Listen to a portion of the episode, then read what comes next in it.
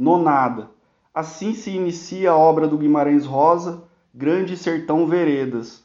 Sua obra de alguma forma flerta com nada, o que me levou a pensar que somente quando temos a consciência do nada é que de fato nos tornamos alguma coisa.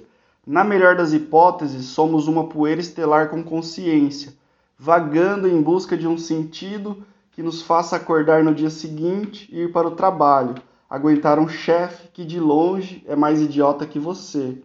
A única opção sensata a se tomar seria encarar o abismo e suportar a sua vertigem.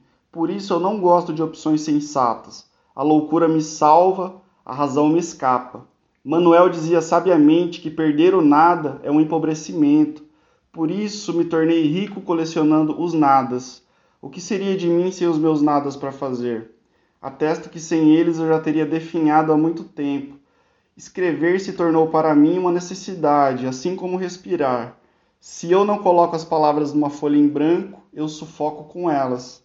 Uma vez eu tive um refluxo de palavras, solucei um verso. Ele dizia: Do nada eu faço meu tudo.